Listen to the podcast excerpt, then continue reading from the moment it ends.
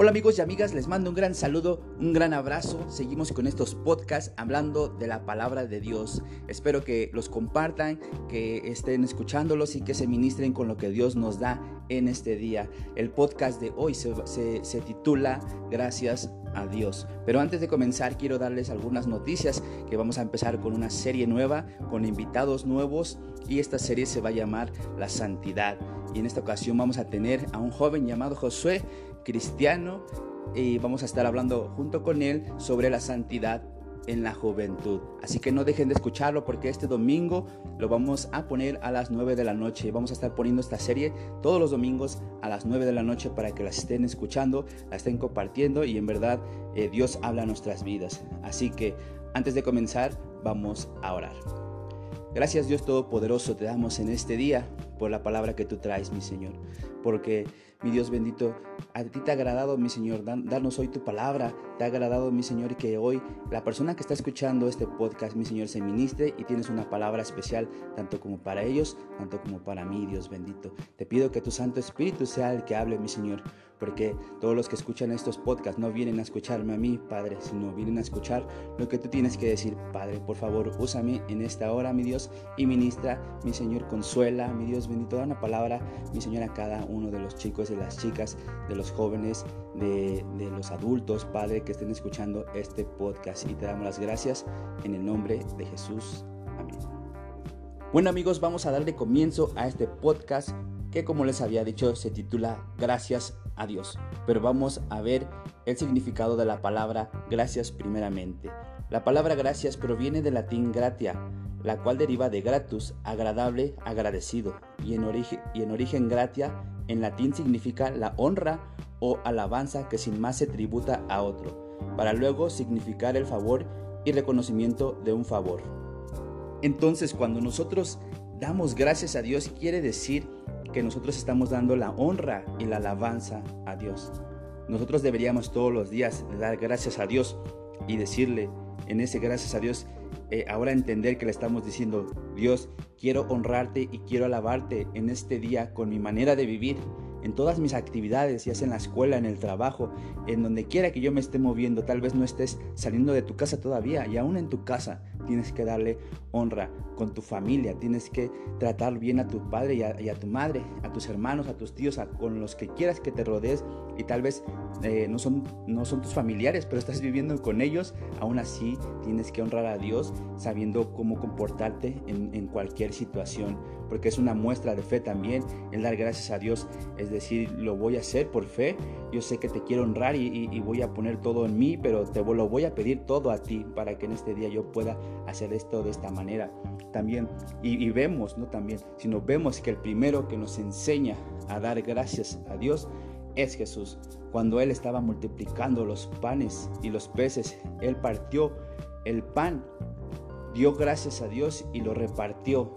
También en la Santa Cena, en la última cena del Señor, Él levanta el, el vino habiendo dado gracias a Dios y lo repartió. ¿Y qué estamos viendo aquí, chicos? Algo súper, mega hermoso que nos Dios nos enseña, que es amar a Dios por sobre todas las cosas y primeramente, y entonces amar al prójimo, porque Jesús hizo esto. Primero dio gracias a Dios por lo que él había obtenido y después lo, lo, lo repartió entre los discípulos, lo repartió entre toda la gente que llegaba a él.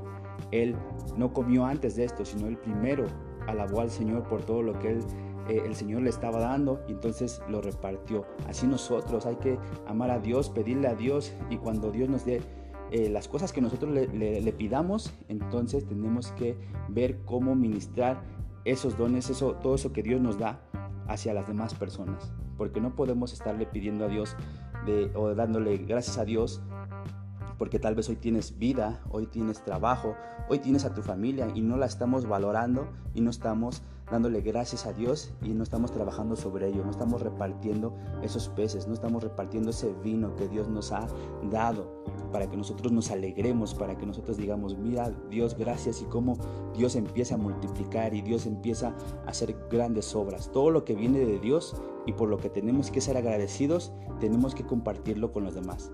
Y tenemos, si Dios hoy te da esta palabra de bendición a ti y a mí, tenemos que ser los mejores hijos, los mejores hermanos o los mejores padres, tal vez si tú eres padre o madre en este día, independientemente de lo que te hayan dado. Hoy Dios te dice, si tú vienes a mí, yo te daré y entonces tú darás gracias a Dios, porque esto significa dar gracias a Dios por lo recibido y también por fe, porque si hoy también tú estás escuchando esta palabra, ten fe de que Dios te va a dar las promesas y desde hoy dile gracias a Dios, porque en todo lo que tú me des te alabaré y te honraré y la gloria será tuya.